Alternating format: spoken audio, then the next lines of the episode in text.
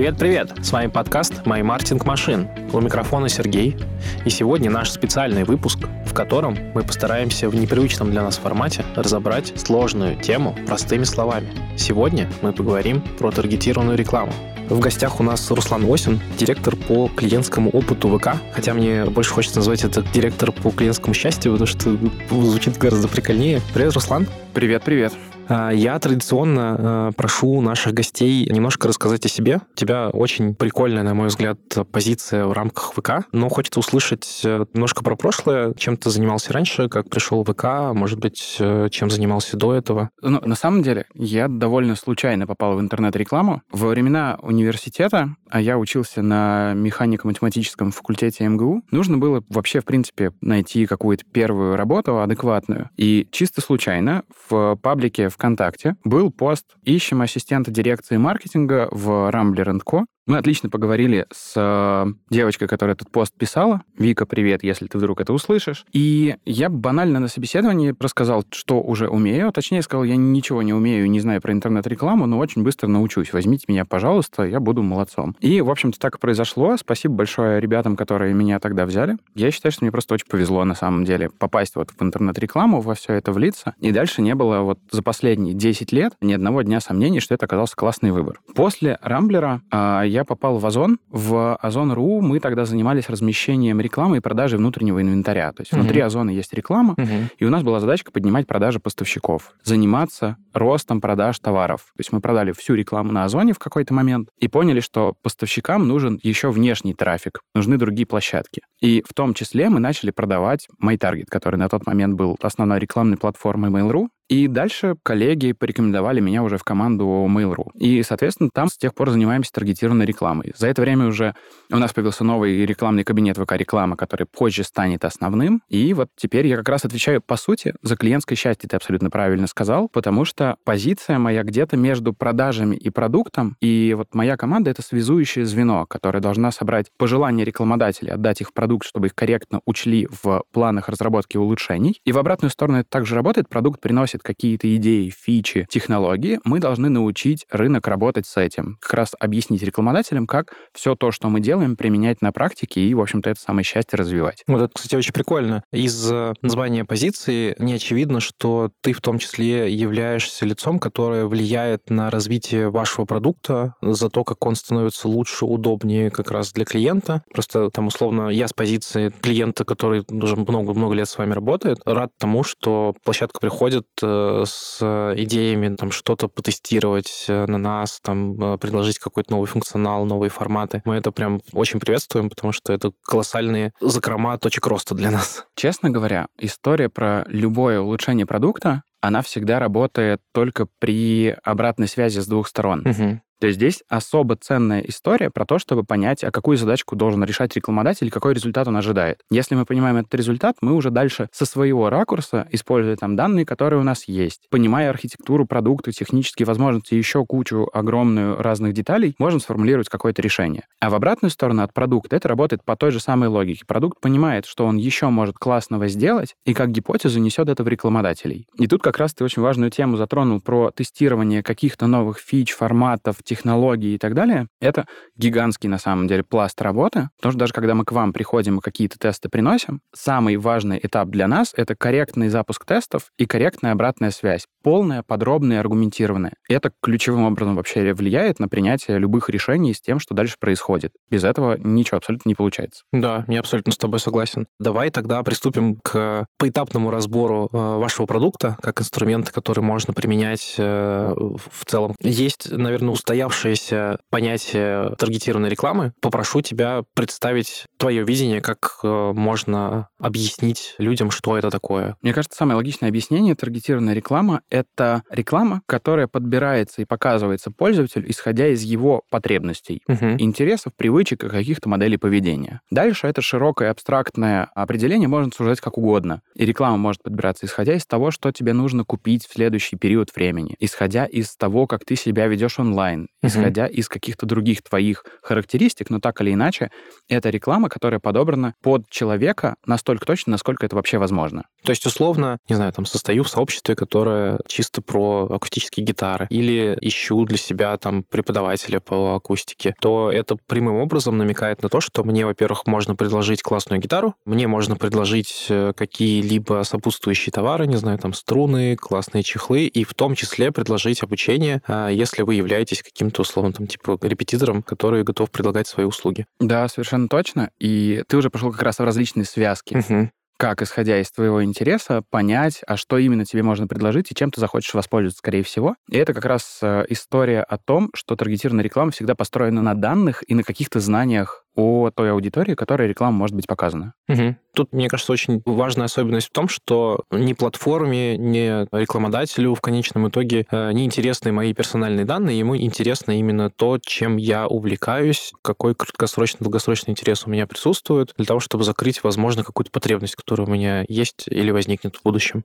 Все так. Большинство сегментов, интересов и каких-то других характеристик строится в обезличенном виде. Для того, чтобы показать тебе рекламу, не нужно знать персональные данные абсолютно. Достаточно знать и видеть твое поведение. Ну, то есть, например, ты продвигаешь какой-нибудь товар из магазина, пусть будет молоко. С одной стороны, молоко нужно всем. С другой стороны, тебе нужно понять, кому молоко нужно прямо сейчас, и вот купить не всех пользователей, ну то, что все очень дорого стоят, их слишком много, там 100 миллионов человек фактически. Тебе нужно найти только тех, кому молоко нужно прямо сейчас. Одна из гипотез — это посмотреть, а с чем обычно покупают молоко, что входит в потребительскую корзину. Хлеб, колбаса, что-то там еще. Яйца. Ты находишь людей, которые покупают хлеб, колбасу и яйца, и им показываешь рекламу молока. И с большей вероятностью они к себе это молоко добавят тоже. Как зовут этих людей, какие их данные, в принципе, в этом случае не важно. Нам важно только то, что лежит у них в корзине. Угу. Мы с тобой проговорили про достаточно большое количество разрозненных категорий. И отсюда у меня возникает вопрос, для каких категорий бизнесов подходит инструмент, и, может быть, э, есть ли какие-то категории, которым нет? Ну, понятно, мы четко понимаем, что есть законодательство, которое ограничивает возможность продвижения средств, которые там э, запрещены к обороту. Но, может быть, есть какие-то неочевидные категории, которым прям вот не надо, а которым прям вот точно надо. Как это определить? Честный ответ — таргетированная реклама из-за своей специфики, по большому счету, она подходит всем. Вопрос только в том, каким образом подобрать целевую аудиторию. Если мы говорим про маленькие бизнесы, то задачка сузить аудиторию только до целевой. Обычно у маленького бизнеса, во-первых, и аудитория как-то ограничена, и не нужно покупать там все 100 миллионов, нужно найти чуть-чуть аудитории, но той самой целевой, которая прямо сейчас будет готова тобой воспользоваться. У нас есть как раз один из рекламодателей, с ним кейс публиковали по продвижению сообществ. Небольшая компания, которая готовит костюмированные театрализованные головные уборы кокошники, короны, копии шапок Мономаха и так далее. Да. И вот людей, которым нужны такие кастомные головные уборы, их в целом немного. С другой стороны, если мы говорим про таргетированную рекламу в соцсетях, то мы говорим про показ рекламы ВКонтакте, в Одноклассниках, еще на тысячах площадок, можно подумать о том, что целевую аудиторию, даже такую узкую, мы охватить можем. Вопрос, как ее выбрать. И поэтому, отвечая на вопрос, для каких бизнесов подходит таргетированная реклама, честный ответ абсолютно «да» для всех,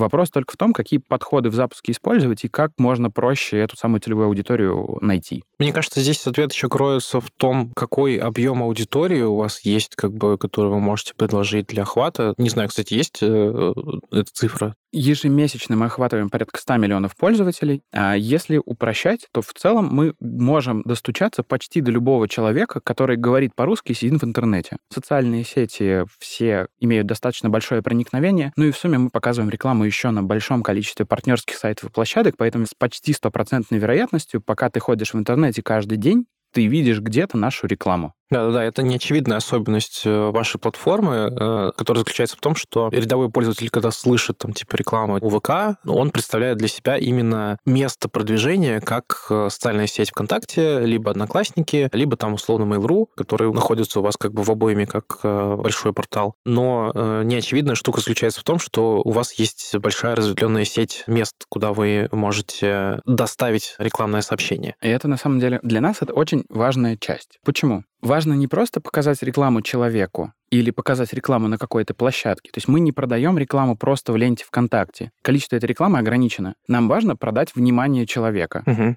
И вот в таргетированной рекламе, помимо целевой аудитории и нахождения тех самых целевых пользователей, очень важно показать ему рекламу в правильное время и в правильном месте. Самый простой пример — банковские продукты, особенно B2B продукт. Если мы рекламируем продукты, связанные с расчетно-кассовым обслуживанием, для того, чтобы ими воспользоваться, нужно заполнить какую-то длинную анкету. И зачастую нужно ввести кучу данных о себе. То же самое можно наблюдать в страховании, то же самое можно наблюдать в медицинских услугах. И в любой момент времени рекламу показывать невыгодно. Условно, если прямо сейчас во время записи подкаста мы с тобой увидим рекламу, не знаю, медицинского полиса, ни я, ни ты не сможем ввести данные о себе, и мы это просто не купим. Да. Поэтому важна эта реклама и мне, и тебе показать в момент, когда мы будем готовы ей воспользоваться. Для того, чтобы это делать, нам нужно охватывать и тебя, и меня как пользователей в разные моменты времени. А это возможно только если мы присутствуем на большом количестве сервисов наших, партнерских и так далее. Чтобы можно было показать тебе рекламу, когда ты просыпаешься и идешь в личные сообщения переписываться с друзьями. Потом ты слушаешь музыку и в ней тоже можешь видеть рекламу. Читаешь новости, проверяешь почту и так далее, и так далее. То есть мы как раз создаем эту разветвленную сеть и ее развиваем. Для того, чтобы охватывать каждый удобный момент пользователя и показать ему рекламу в нужный момент.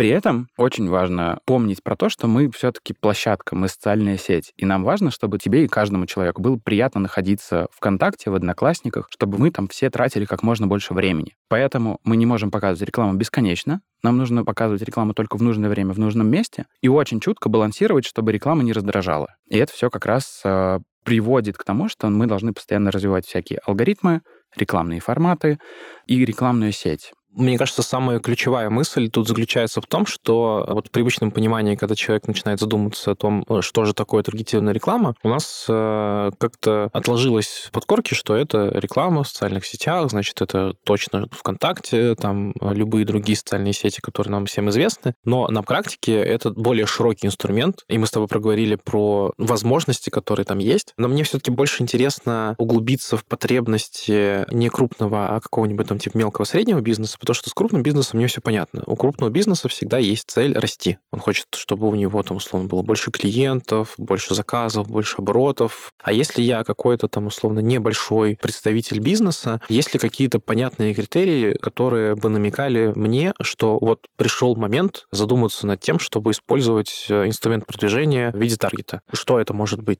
Индикатор того, что пора запускать рекламу, желание больше продавать Угу. и потребность в росте продаж. Если мы сужаем обсуждение до малого и среднего бизнеса, им нужно получить больше продаж в моменте. Зачастую их не интересует или меньше интересует значительно построение знания о бренде, какие-то абстрактные метрики. Это сегмент рекламодателей, который должен запустить сейчас рекламу и увидеть в моменте эффект от нее. Я потратил тысячу рублей, заработал 10. Угу. А, Эта задачка всегда звучит более-менее одинаково, она может перекладываться на какие-то разные метрики, подсчеты могут отличаться и так далее, но суть ровно одна.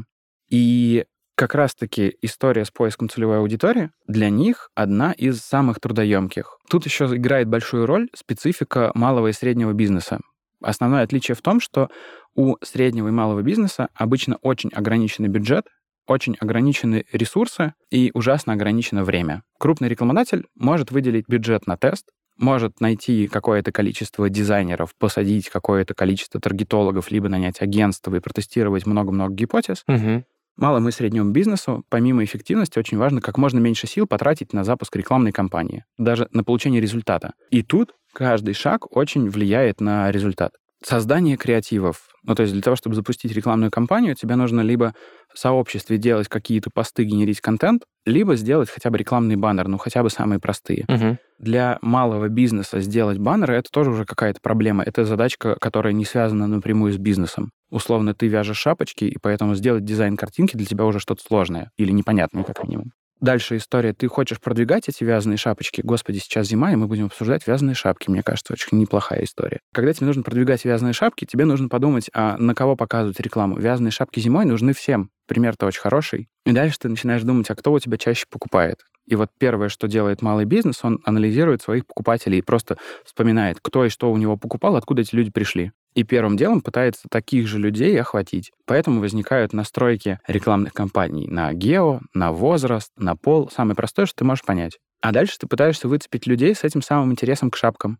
И идешь и настраиваешь таргетинг по группам, которые тоже пишут про шапки или продают шапки. Наверное, потому что заходят люди, которым тоже нужна шапка, и там проще всего поймать. Угу. Или же ты таргетируешься по каким-нибудь ключевым словам и показываешь рекламу людям, которые искали шапки в соцсетях и на каких-то наших сервисах. И третий шаг, он самый, э, наверное, сложный ключевой, ты запускаешь эту рекламную кампанию, потому что ты картиночки нарисовал, хоть тебе было сложно, аудиторию собрал, хоть было непонятно, и дальше ты запускаешь кампанию и ждешь, когда потратится твой небольшой бюджет, и смотришь внимательно на то, что с продажами произошло. И вот на каждом шаге предпринимателю, особенно малому, ему, ну, прям очень сложно, правда. Это одна из приоритетных задач вообще, в принципе, у, uh-huh. наших рекламных технологий. На каждом шаге этот запуск рекламной кампании упростить для того, чтобы в конечном итоге получение результата тоже было каким-то довольно быстрым, безболезненным и приятным, желательно. Да, ну вот я точно понимаю, что есть э, некоторый барьер, который связан с тем, что не каждый предприниматель умеет грамотно обсчитывать эффективность своих вложенных средств в продвижение, и им нужно с этим помогать. Я думаю, что вы достаточно грамотно это делаете. Но еще э, вот на том примере, который мы сейчас с тобой обсудили, э, мне кажется, есть некоторый момент по типу ошибки выжившего, знаешь, когда у предпринимателя немножко сузился его фокус на развитие, и он, например, для себя выдумал, что там вот в Москве работаю, вот все остальное мне интересно, потому что далеко. Но на самом деле, если он э, расширит э, гео своего таргетинга, например, еще и на область, но при этом э, задумается над тем, чтобы вложить в стоимость своего товара там доставку или просто предложить пользователю дополнительную там типа услугу доставки, которую он сверху оплачивает, он больше аудитории охватит. И, соответственно, потенциально у него покупок будет больше, ну, продаж. А еще есть, например, какая-нибудь сезонность. И когда в Москве тепло, ты вроде как бы либо совсем не продаешь шапки, ну, либо у тебя там их супер мало покупают по сравнению там с э, холодным сезоном. Но есть э, другой регион, в который тоже можно доставить, а там сейчас холодно, и спрос там сохраняется. Мне кажется, тут еще очень прикольно раскрывать глаза пользователю, у которого есть потребность в привлечении там новых покупателей, на неочевидные точки роста и на какие-то неочевидные вещи, которые он для себя вот как бы не замечает. Знаешь, если мы говорим про сезонность, предприниматели чаще всего в этом плане очень смышленые. Даже по нашим рекламодателям, особенно малым, мы видим, как они под это подстраиваются. Например, в Москве становится тепло, и вместо шапок начинают продаваться легкие куртки, футболки, что-то mm-hmm. еще. То есть вот сезонность меняется. И тут чаще всего предприниматели заранее задумываются, а на чем я буду зарабатывать дальше в следующий сезон. Но обращать на это внимание на самом деле крайне важно. Mm-hmm. А если говорить про любое расширение бизнеса, всегда стоит помнить, что есть какие-то простые и бесплатные способы все это протестировать. Даже если тебе интересно выйти в другой регион и потестить, во-первых, ничто не мешает ВКонтакте, например, завести сообщество и его вести, просто вести, публиковать там контент, описывать, что ты делаешь. Это какое-то количество людей привлечет. Если говорить про что-то товарное простое, но размести ты свои товары на Авито в других регионах. Это не стоит никаких денег абсолютно. То есть это проще, чем выйти на Marketplace, например, с продажами, хотя это тоже однозначно нужно пробовать. Но банально через публикацию на Авито ты хоть посмотришь, какой там спрос есть. И, в принципе, вот эта история с тем, что все можно протестировать сначала условно бесплатно, оно работает почти в любом аспекте бизнеса. Угу. Это прикольно, это очень хороший совет. А есть ли какой-то минимальный порог э, входа, то есть условно для того, чтобы начать э, запуск одной компании, э, мне нужно наскрести какой-то бюджет. Вот, может быть, на примере каких-то не очень больших клиентов у вас есть какая-то средняя дельта? Очень сложный вопрос, на который не существует универсального ответа. Угу. Есть минимальный бюджет, на который ты можешь пополнить рекламный кабинет. Угу. Он там, по-моему, то ли 100, то ли 300 рублей. В общем, это какая-то супер незначимая сумма в любом ну, это случае. супер мало. Но если мы говорим про то, что я хочу пойти и потестировать рекламу, всегда нужно заложить бюджет, которого хватит на несколько десятков конверсий для тебя. Условно, ты продаешь шапки, одна продажа должна стоить, например, 100 рублей, чтобы у тебя сходилась экономика, чтобы для тебя это было выгодно. Значит, на тест нужно заложить, ну, хотя бы 2-3 тысячи рублей бюджета. При этом понимать, что эти 2-3 тысячи тестов, вот именно тестовый бюджет, он может уйти в ноль, в минус и так далее, и это именно тест. Вот. Да, да. Поэтому фактически, если мы говорим про малый бизнес, то универсального ответа, сколько денег минимально заложить на рекламу, его не будет. Знаешь почему? Продажа шапки может стоить 100 рублей, а продажа квартиры риэлторам в регионе 100 рублей уже никак не может стоить абсолютно. И в зависимости от того, чем занимается бизнес, каждый должен формировать свой тестовый бюджет сам, вот этот минимальный бюджет необходимый, но ориентируясь на то, чтобы его хватало хотя бы там на 10-20, лучше на 20 конверсий. Этих денег чаще всего хватает на то, чтобы найти какие-то эффективные связки, и даже немного масштабироваться. Но при этом часть бюджета абсолютно точно будет э, потрачена именно на тесты, она может показывать плохую эффективность. Это нормально в процессе поиска чего-то эффективного. В принципе, кажется, как и в бизнесе, когда ты не сразу выходишь на окупаемость чаще всего, а ты ищешь какие-то способы оптимизации твоих бизнес-процессов, как эти шапки вязать дешевле, как их вязать качественнее, угу. разбираешься с ценообразованием, и в каждом моменте есть какой-то вот момент слива бюджета.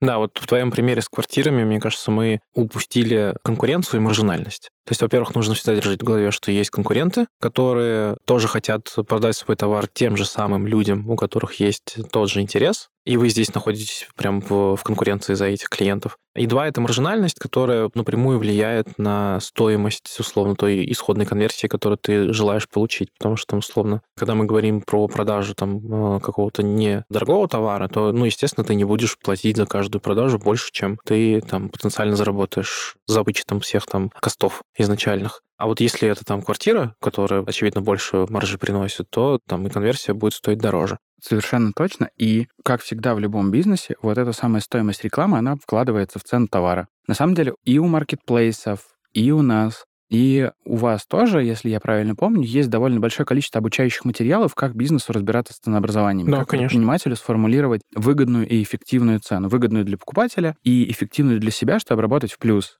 И каждый из площадок, которая работает с бизнесами, ставит своей целью в том числе научить предпринимателя правильно считать экономику. Поэтому если есть непонимание, как формулировать цену, из чего она складывается и какие туда закладывать аспекты ведения бизнеса, я первым делом, опять же, всегда рекомендую сходить и почитать небольшие статьи у вас, на маркетплейсах, заглянуть к нам в раздел обучения по той простой причине, что это бесплатные короткие материалы, которые на большинство вопросов ответят. Ну да, да, да, это такое типа базовое понимание экономики э, для самого себя. Если ты собираешься заниматься бизнесом, ты должен понимать, что если там условно производство твоего товара стоит там тысячу рублей, ты ставишь цену там полторы, зарабатываешь на этом там 500, э, вот э, от этих 500 тебе придется еще какую-то часть, ну вот 500 это условно твоя там вот грязная маржа, да, ты можешь э, потратить на привлечение клиента. Но, э, очевидно, ты не можешь потратить больше этих 500, потому что у тебя ничего не останется. Потому что если ты потратишь 500 на привлечение клиента, у которого будет успешная продажа, то ты в ноль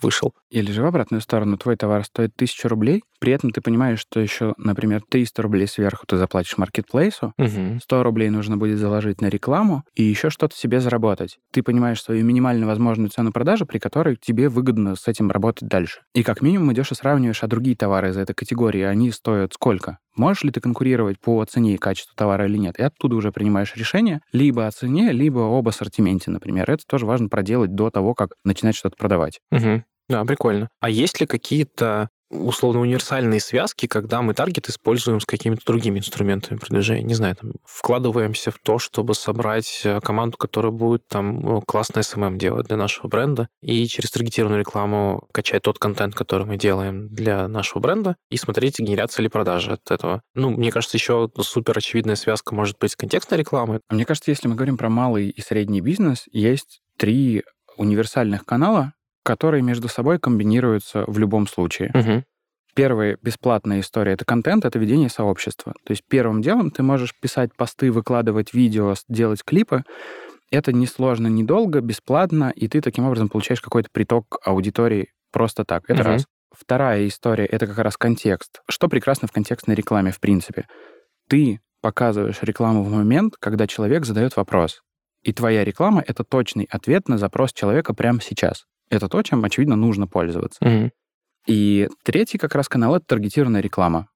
Когда ты показываешь рекламу человеку, который в ближайшее время захочет чем-то воспользоваться. То есть, может быть, у него сейчас еще не настолько горячо сформированный спрос. Или есть желание, но он подбирает товар. То есть в целом ты таким образом подбираешь людей, которые вот-вот купят, и даешь им ответ на их вопрос долгоиграющий. И вот эти три канала, в зависимости от бизнеса, в зависимости от умения человека, их в любой последовательности можно и нужно комбинировать и запускать в параллель. И в целом, если прям вдаваться в данные и смотреть на аналитику, то мы у себя регулярно видим, и там, рекламодатели довольно часто делятся данными о том, что контент и органический охват, контекстная реклама и таргетированная в связке дают максимальную эффективность. Дальше, по мере роста бюджетов, если вы уже там, крупный рекламодатель с сотнями миллионов денег и так далее, можно расширяться в любые другие каналы, потому что, опять же, вы, в таком случае у вас задачка найти любые точки роста, которые помогают. Да, это абсолютно верно. Вот. И тут, э, мне кажется, у всех возникнет вопрос, э, о господи, как это все понять, э, вобрать себе в голову и грамотно этим всем оперировать, потому что, будь я на месте человек, который еще не разбирается в этом, то выглядит как управление Боингом. Честно говоря. На самом деле, ну, на практике это э, гораздо проще, чем кажется. Ну или второй сценарий, ты находишь э, человека, который хорошо в этом разбирается, и он тебе с этим помогает э, с высоты своего опыта и понимания. Вы уже вместе делаете классные результаты. Ты сказал про спрос, и мне кажется, тут стоит еще поговорить про то, что через таргетированную рекламу и через вашу платформу можно не только генерировать для себя продажи, но еще и растить знания. Потому что ну, вот здесь как раз кроется еще один аспект универсальности. Потому что если условно я делаю что-то новое, какой-то новый продукт запускаю на рынке, то, естественно, мне нужно спрос, который потом будет генерить для меня какой-то value. Какие в целом, условно, инструменты есть? Знание идет в связке с доверием фактически. И когда ты работаешь с охватными компаниями, с компаниями, нацеленными на знания, ты не просто мотивируешь человека запомнить какой-либо бренд, но еще и должен сформировать у него какую-то приятную ассоциацию. Угу либо приятную, либо доверительную, либо что-то, в общем-то, хорошее у человека в голове должно отложиться. Самый простой инструмент для работы вот с этими аспектами рекламы — это как раз контент. Нет ничего проще и более бесплатного, чем ведение сообщества. При этом внутри сообщества есть разные типы контента, которые ты можешь делать. Ты можешь писать тексты, не можешь, не умеешь писать тексты, снимай, пожалуйста, видео. И здесь абсолютно честная, адекватная история в том, что хорошо работает контент, снятый просто на телефон в абсолютно любительском, обывательском стиле. Большинство контента в социальных сетях снято пользователями. Поэтому далеко не все ожидают какого-то профессионального, красивого, коммерчески вылизанного видео. Вполне себе хорошо работает обычный пользовательский контент. Он вызывает доверие, и с этим все хорошо. Если же вы уже крупный бренд, если вы средний бренд, который пытается вырасти и сформировать уже какое-то значимое ядро аудитории, с одной стороны, вы можете подниматься на уровень выше в закупке рекламы и работать уже с инфлюенсерами, вы можете работать с э, блогерами, с авторами контента, потому что каждый раз работа с блогером — это момент, когда он делится доверием своей аудитории именно с брендом. Но тут, опять же, очень важно, чтобы в работе с блогерами, в работе с авторами контента вы давали им некоторую свободу действий люди подписаны на авторов для того, чтобы их слушать и смотреть в том виде, в каком автор органически существует. И в этом году, в 23-м, мы очень активно пропагандировали тезис «Реклама в социальных сетях должна быть по пользе близка к контенту». Это главное, когда мы говорим именно про рекламу в соцсетях, потому что, когда ты приходишь в ленту новостей ВКонтакте, она подобрана под тебя, она подобрана под твои интересы. И единственное, с чем ты конкурируешь в момент, когда тебе показывают реклама, это тот самый контент. Если реклама тебе так же интересна, как контент, ты потратишь на нее время. Если нет, скорее всего, ты просто пролистнешь ленту и будешь смотреть дальше посты, которые подобраны именно под тебя. И такая же история работает в случае там, интеграции к блогерам, работы с авторами. Мне кажется, тут важно будет перейти к разбору в целом ВК-рекламы как большой платформы для продвижения. Можешь ли ты вот так вот визуально объяснить, из каких основных блоков она состоит и какие функциональные вот единицы в нем присутствуют? Давай так. ВК-реклама — наш рекламный кабинет, запущенный в прошлом году, в 2022. Задача этого кабинета в 24-м стать основной рекламной платформой внутри ВК. По сути, универсальная точка входа. Абсолютно точно. И универсальная точка управления всей рекламой. То есть очень важно, чтобы вы, рекламодатели, могли любые задачи решать из одного окна.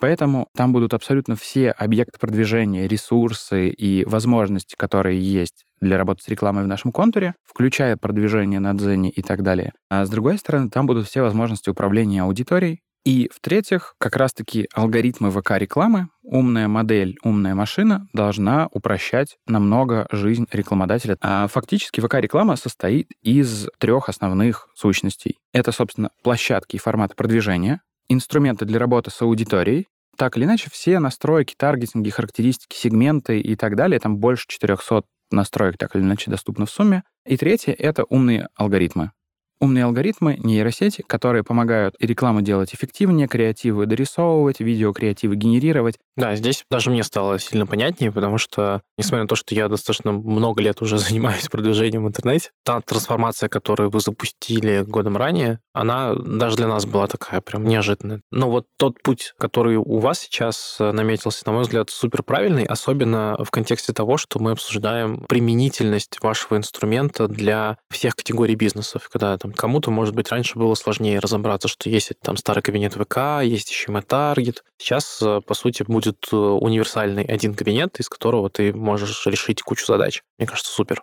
Мы в этом году делали акцент на перформансе, как раз-таки на инструментах, которые должны помогать растить продажи. Это ключевой фокус, и как раз из этой задачки вытекало все то, что мы делали. То есть мы в этом году зарелизили продвижение сайтов и с оптимизацией под конверсии на сайте. Вышло продвижение сообществ с оптимизацией под подписчика. Чего не было раньше, например, это продвижение сообществ с оптимизацией под сообщения. То есть в этом случае рекламная платформа показывает рекламу тем, кто сразу вам напишет.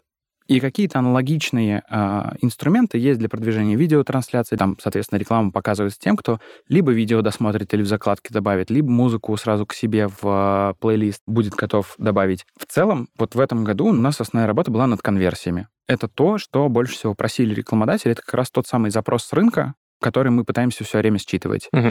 В следующем году фокус во-первых, будет продолжаться и на эффективности, то есть мы еще прекрасно понимаем, что нам есть куда расти, и есть довольно большое количество задач, которые помогут увеличить эффективность, сделать конверсии дешевле, повысить количество конверсий. С другой стороны, фокус следующего года на медийке на охватных рекламных кампаниях над тем, как раз, чтобы вы и, в принципе, все рекламодатели могли эффективно растить знания о бренде, строить доверие, и, что самое главное, прозрачно это видеть. Угу. То есть все очень классно, когда мы говорим про медийные компании, но если ты в одном окне управляешь и ростом продаж, и узнаваемостью, и делаешь это в связке, важно очень прозрачно и просто видеть всю на свете статистику. И третий фокус следующего года — это упрощение кабинета, упрощение каждого шага для малого и среднего бизнеса. Тут как раз задачка звучит очень просто. На запуск рекламной кампании нужно тратить как можно меньше времени. В идеальном мире ты, как рекламодатель, добавляешь какую-нибудь ссылку на сайт, мы с нее подтягиваем все на свете картинки, формируем креатив с помощью нейросетей, они очень облегчают жизнь.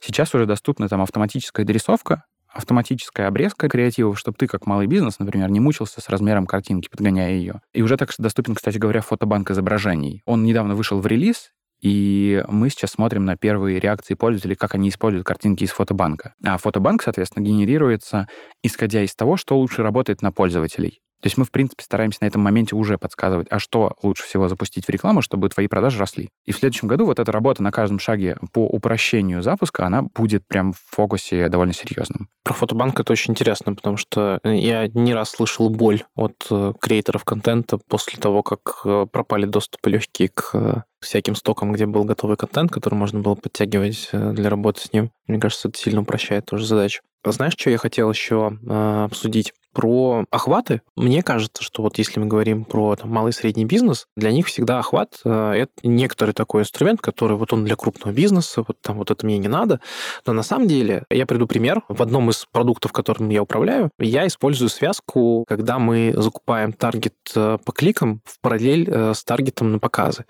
И у меня половина компании работает перформансно, половина закупают чисто показы. И это дает value офигенный. Ну, то есть дополняя классическую компанию, которая постарается выкупать те клики, компании, которые еще работают на, на объем показов, ты больше получаешь конверсий в целом по связке этих компаний. Вот, и это прям очень прикольно работает.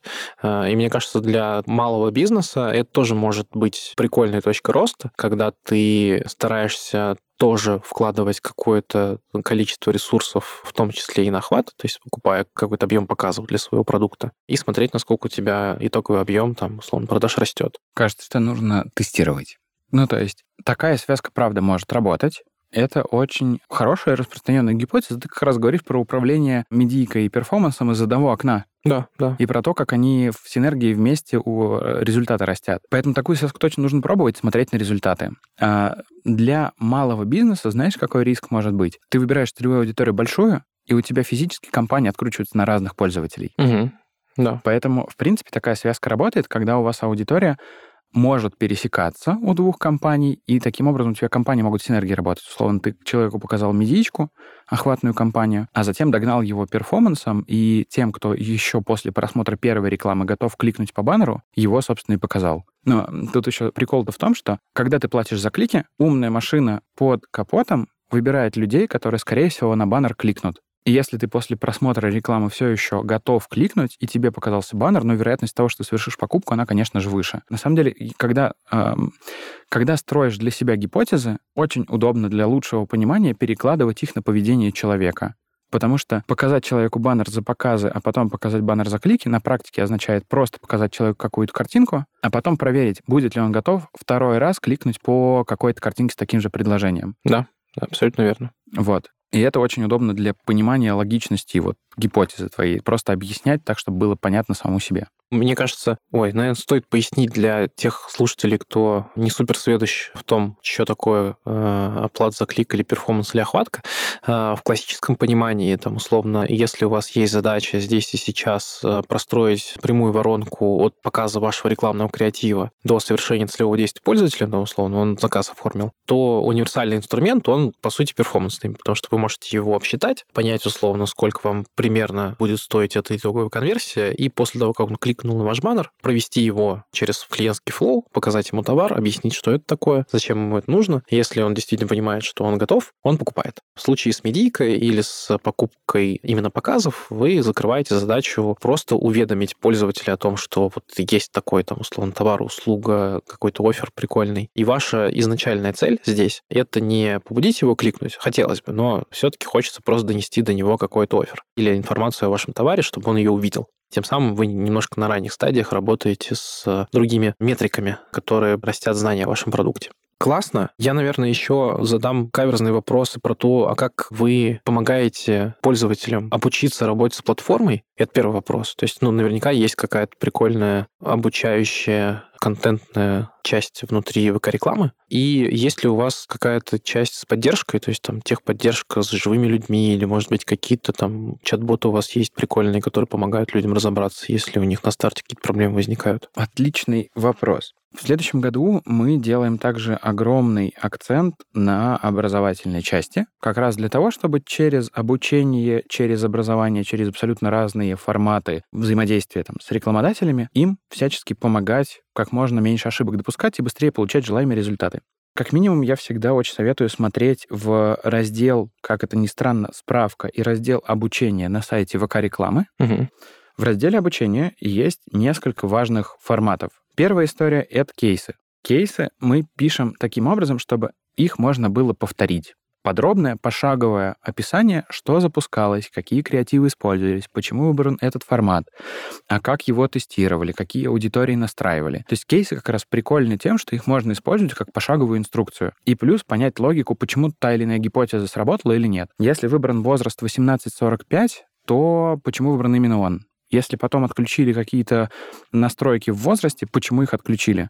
Использовали три креатива, почему три, а не десять? То есть вот эти ответы там чаще всего есть. Есть платформа expert.vk.com, обучающая с подробным видеокурсом, с текстовыми статьями, на которой как раз разобрано там огромное количество вопросов о том, как работают инструменты внутри рекламной платформы. Плюс, на самом деле, мы делаем очень часто всевозможные вебинары, по каким-то темам, по использованию рекламных инструментов. И делаем очень часто вебинары вместе с партнерами, когда зовем выступать рекламодателей, рекламные агентства и рассказывать о каких-то успешных или иногда неуспешных кейсах, делиться своим опытом живым. Самый простой способ найти любые материалы, обучающие у нас, это прийти в сообщество. Uh-huh. Сообщество ВКонтакте для бизнеса, сообщество ВК реклама. Во ВКонтакте для бизнеса имеется бесконечное количество материалов от того, как создавать контент. Там ребята показывают простым языком, что это очень доступно. Это несложно, на это не уходит много времени, денег, сил и так далее. В ВК-рекламе огромное количество обучающих материалов про именно рекламную закупку. Плюс если вы бизнес и вы не понимаете, как к этому подступиться, есть отдельная в ВК-рекламе список рекомендованных таргетологов, рекомендованных сертифицированных партнеров, к которым можно пойти и обратиться и получить необходимую помощь. Эти специалисты, те партнеры, а, в которых мы уверены, которых мы можем, в общем-то, рекомендовать для работы с разными сегментами бизнесов. Это очень классно. То есть, э, если я верно понял, у вас есть два фокуса основных. Один на клиентах, то есть на рекламодателях текущих, потенциальных, которые хотят разобраться, как быстро, классно запустить рекламу. Про кейсы, кстати, это очень крутая история. Э, я супер поддерживаю и всех всегда призываю внимательно изучать кейсы. Во-первых, потому что это экономит ваши деньги. То есть любой кейс э, — это уже проведенный тест с выводами, с результатами, которые вы можете сразу взять горяченький, тепленький и понять, что условно там вот такие-то настройки таргетинга сработают потенциально хуже, чем э, следующие. И применяя уже успешный опыт, вы будете достигать быстрее хорошего результата. Второй фокус, э, вот ты сказал про список э, рекомендованных специалистов либо агентств. Я же верно понимаю, что здесь э, в том числе вы помогаете специалистам тоже развиваться и растить свой уровень. Все так? Угу. Мне кажется, очевидный вопрос. А если я, например, не предприниматель, а молодой специалист, который видит э, себя в продвижении, в маркетинге, и э, мне вот хочется растить из себя хорошего специалиста в закупке трафика. Тоже можно приходить к вам, но есть какие-то универсальные шаги, э, там, читаю, зубрю справку. Да, самый честный ответ 90% самой полезной, адекватной информации доступны бесплатно, она в открытом доступе. И самое простое и правильное, с чего можно начать, это изучать собственные курсы рекламных платформ. Как по мне, это универсальное правило. Если вы только хотите подступиться и с чего-то начать, начните с чтения наших собственных образовательных курсов, кейсов, и как только вы дальше продвинетесь, у вас возникнут более точные вопросы, можно уже проходить каким-то курсом, покупать какие-то обучения, но это точно не то, что нужно делать на старте. Сначала у вас должны появиться уточняющие вопросы и должны появиться какие-то сомнения в результате изучения бесплатных материалов. У меня есть абсолютно любимый э, пример из жизни. В моей команде, как раз в команде Байинга, таргетологом работает э, парень, который до этого работал в суде. Он сейчас один из сильнейших таргетологов в команде. Это парень, который феерически прекрасно продвигает сообщество. В опыте этого человека есть раскрутки сообществ до миллионных объемов аудитории, абсолютно живой, с какими-то измеримыми метриками вовлеченности и так далее. я как-то его спросил, говорю, а как ты сюда попал? Ну, ему, он в среднем возрасте, ему там в районе 35 лет, что-то такое.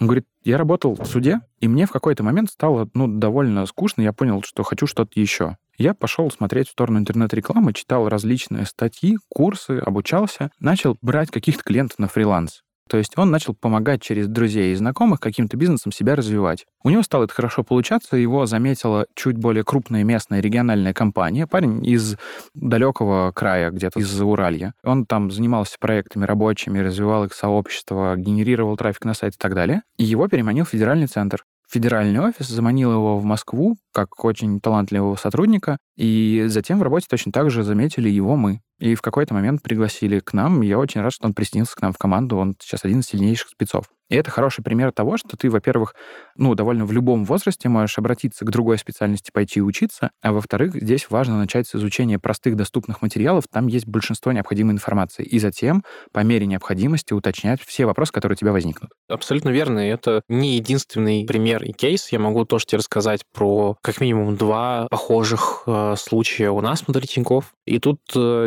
нет никакого rocket science, ты просто идешь в любой доступный для себя там источник информации, начинаешь вникать, э, что как устроено, потом приходишь в какое-нибудь профильное дело и говоришь, хочу попробовать. Ну, там у нас были кейсы, когда человек просто пришел, сказал, хочу попробовать, и мы сказали, давай, классно, давай, мы тебе все покажем, поможем тебе там условно перебраться к нам в отдел, обучим, дадим возможность набраться опыта, вот, и если все полетит, то будешь с нами работать. Другой кейс, когда человек работал, он сам разобрался, поизучал справку, нашел себе первого клиента, поработал с этим клиентом и уже пришел с кейсом. Он говорит, типа, вот хочу попробовать, у меня даже есть вот клиент, вот такие-то результаты были достигнуты, давайте я попробую э, с вами поработать. И мы тоже ребят перебрасывали с команды в команду, и они достаточно успешно росли. Про техподдержку я еще задавал тебе вопрос. Мне кажется, тоже достаточно важно понять, э, как вы помогаете клиентам, которые, там, условно, подступаются к запуску или что-то уже запустили, и у них возникают, может быть, какие-то сложности. У любого массового сервиса всегда у пользователей возникают какие-то вопросы. Поддержка однозначно есть, она многоступенчатая. Угу. Если ты напишешь в поддержку ВК-рекламы, на первых шагах на вопросы отвечать будет бот. Задачка бота — не мучить тебя до прихода человека, а помочь тебе ответить на самые простые шаблонные вопросы, плюс уточнить какое-то количество вводных, которое человеку поможет при рассмотрении твоего обращения. Угу.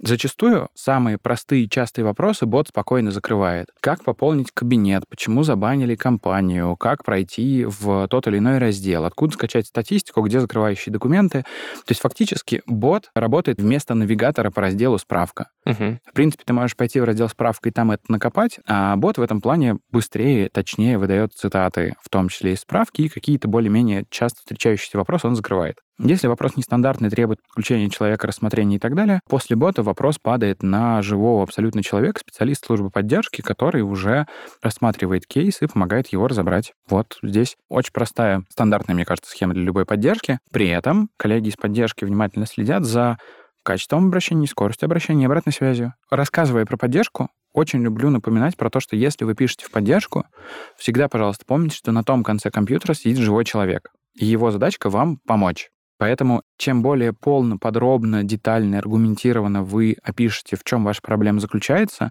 укажете номера компаний, даты, проблемы, которые вы видели, просто по-человечески подробно распишите, что не так, это поможет ему намного быстрее вам ответить. Периодически, если посмотреть в обращение, там видны какие-то довольно интересные фразы в стиле «у меня все сломалось» или «позвоните мне срочно». И в этом случае, конечно, нужно еще провести какое-то количество общения с пользователем. Ну, то есть ты вернешься с уточняющим вопросом, пожалуйста, уточните, в чем проблема.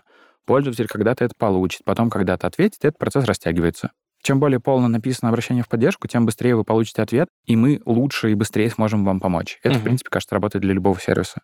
Да, да, классно, классно. У меня еще такой вопрос возник. Допустим, э, вот я в роли какого-то владельца бизнеса, да, предпринимателя, и э, у меня возникла потребность э, запуска рекламы в соцсетях, например, там, через вашу платформу. В какой момент я пойму, что не вывожу сам, или мне нужен там, условно, сразу же специалист, который закроет эту потребность? В моменте, когда я понимаю, что у меня, ну, физически нет времени и желания этим разбираться, или же в моменте, когда я понимаю, что инструмент освоен, я его сам оттестировал, но теперь уже такой объем, там, условно, инвестиций я готов в него вкладывать, что, ну, сам точно не потяну. Как вот здесь понять, типа, э, по какому сценарию мне пойти? Кажется, опять ты же сам ответил на свой вопрос. Как только ты начинаешь терять в эффективности или перестаешь расти, нужно звать кого-то на помощь. Да. Это происходит либо если ты управляешь слишком большим количеством денег, и ими уже тяжело управлять э, эффективно, или если ты настолько уже углубился в инструменты, что не хватает собственной экспертизы, а развивать ее некогда, ну, либо какие-то еще усложнения имеются. В этом случае имеет смысл отдавать управление в какие-то руки еще, нанимать второго человека, звать агентство, приглашать таргетолога-специалиста, то есть все что угодно. Так или иначе ты покупаешь стороннюю экспертизу.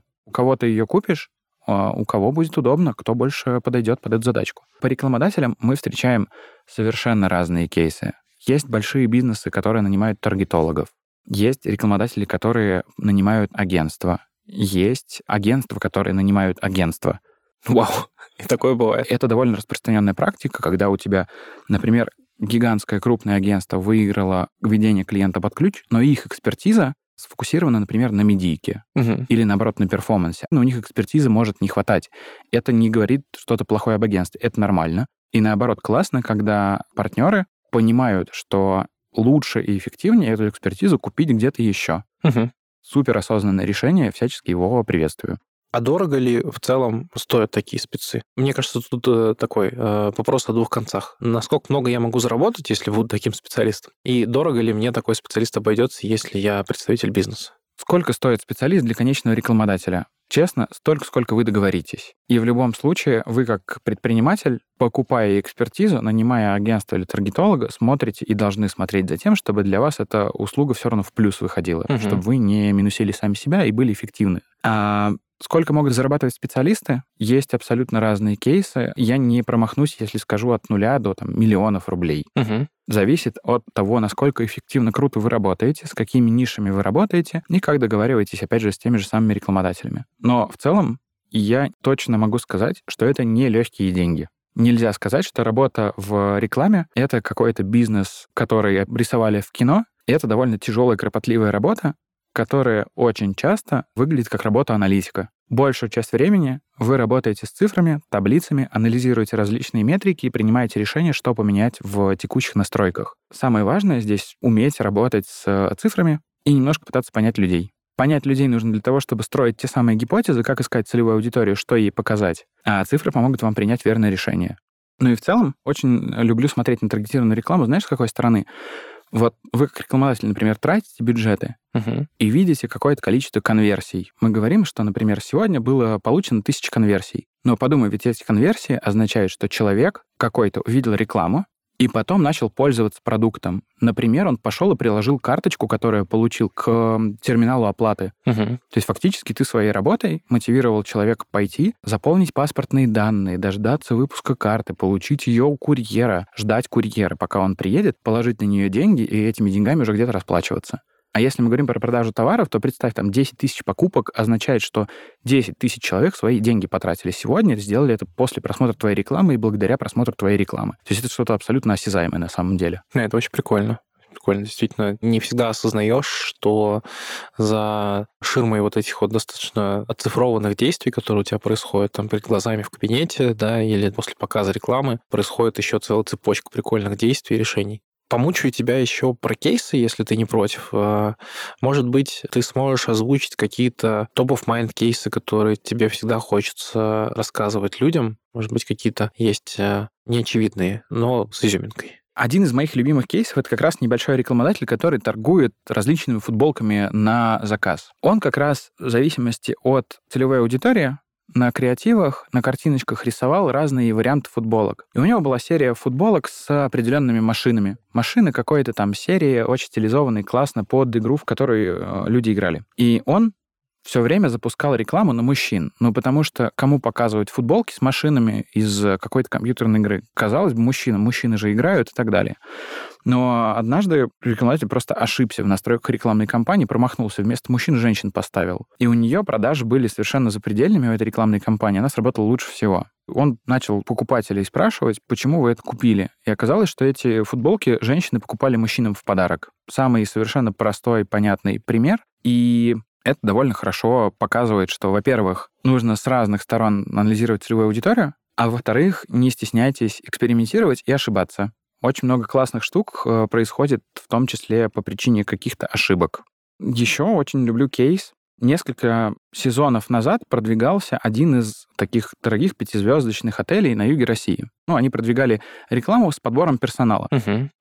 И таргетировали ее на различные ключевые слова, помощник, секретарь, ассистент, используя в том числе интерес по ассистентам и рабочему персоналу. И в какой-то момент по этой рекламной кампании случились несколько продаж номеров. И не просто номеров, а там были арендованы очень дорогие виллы по несколько миллионов рублей за бронирование на довольно длительный срок. Тоже связались с э, людьми, которые купили, причем это не одна продажа была, а это там было две или три продажи по несколько миллионов, то есть это что-то сверхъестественное, в общем-то. Связались, и оказалось, что они таким образом таргетировались на ассистентов очень высокодоходных людей, такой ассистенты премиальной аудитории. Мгм. И фактически через ассистентов они достучались до суперплатежеспособной аудитории, которая как раз подбирала себе отдых. Все совпало. Это тоже какая-то история из разряда неожиданной гипотезы, которая вдруг сработала. И, наверное, третий кейс. Один из брендов конфет выходил в продажу в магазины. Конфеты, причем продавались на кассах в пятерочках, перекрестках и магнитах.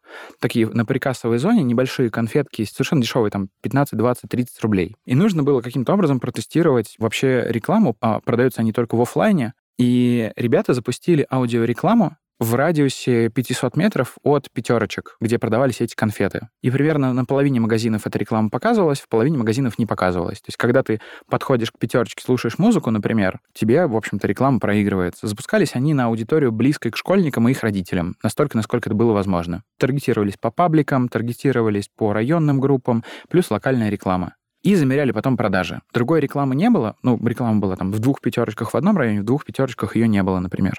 И оказалось, что продажи этих конфеток в пятерочках, где реклама транслировалась, они там в два раза выше практически, чем э, в тех магазинах, где рекламы никакой не было. Мгм. Короткий аудиоролик, показанный в правильное время в нужном месте, фактически данный к прослушиванию между музыкой людям, которые идут в магазин после уроков, после работы, он, в общем-то, хорошо работает.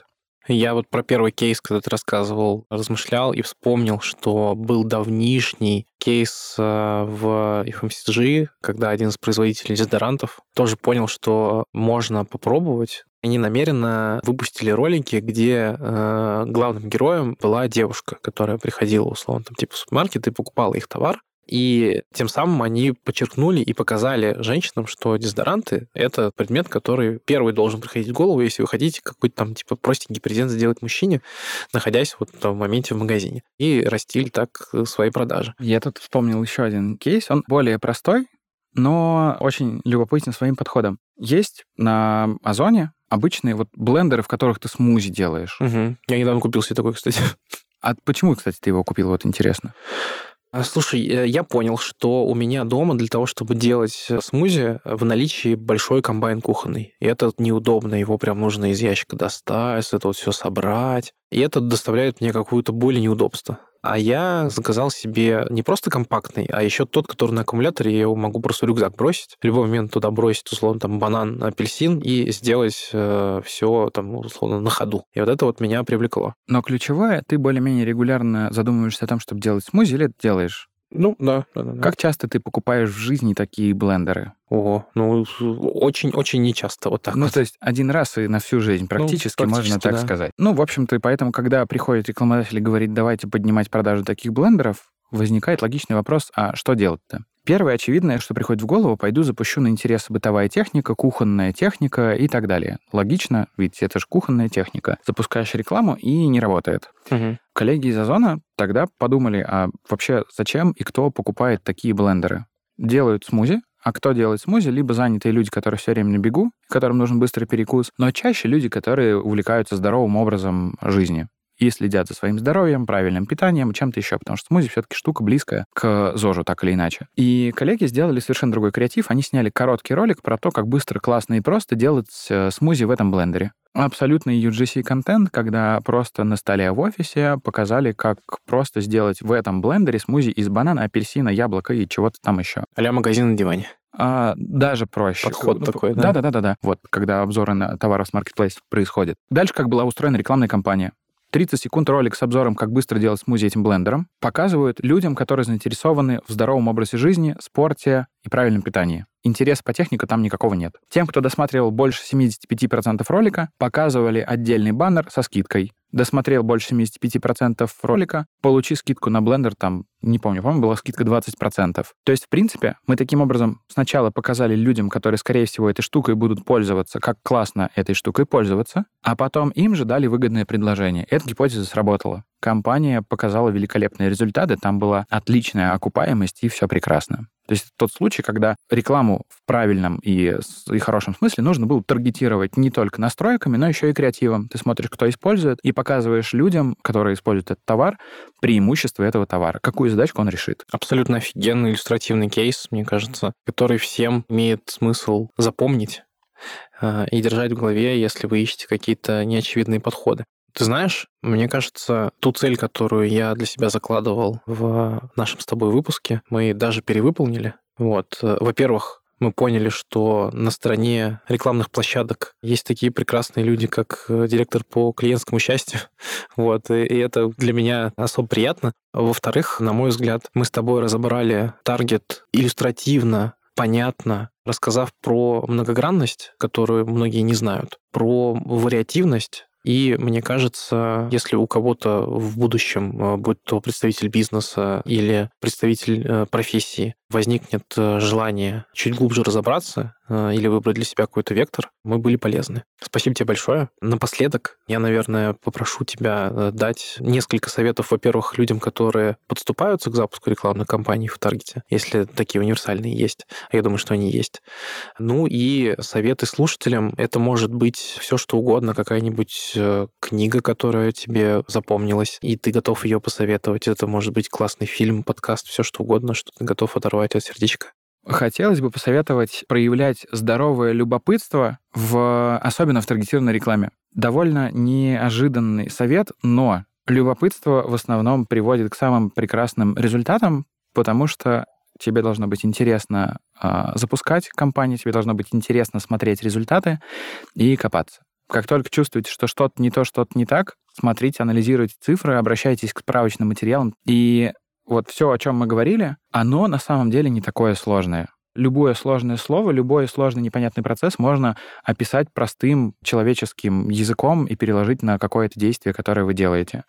Во-вторых, пожалуйста, не бойтесь экспериментировать и допускать ошибки. Они дают очень хороший результат периодически. И вот кейсов, когда человек ошибся и получил классный результат, их очень много. Ну и в-третьих, слушайте и читайте, и обращайте внимание на то, что вам советует рекламный кабинет, на то, что вам советует платформа. Мы очень стараемся сделать так, чтобы эти подсказки всегда были в тему и генерировались в моменте под конкретную задачку. Вот. На самом деле хочу посоветовать э, также послушать подкасты, например, подкаст от Тинькофф журнала. Вот мы с тобой до записи подкаста как раз обсуждали, что я, например, очень люблю подкаст «Схема». В подкасте «Схема» очень классно рассказывается о том, как не стать жертвой мошенников, а мне кажется, это супер важно и интересно. Да, а если вам интересно в целом изучить, что такое медиа в лице того же Тинькофф журнала, вы можете послушать один из наших последних выпусков, где у нас э, была прекрасная Маргарита, и мы это все разбирали. Спасибо тебе большое. Спасибо вам, было очень круто. Классно, приходи к нам еще. Пока-пока.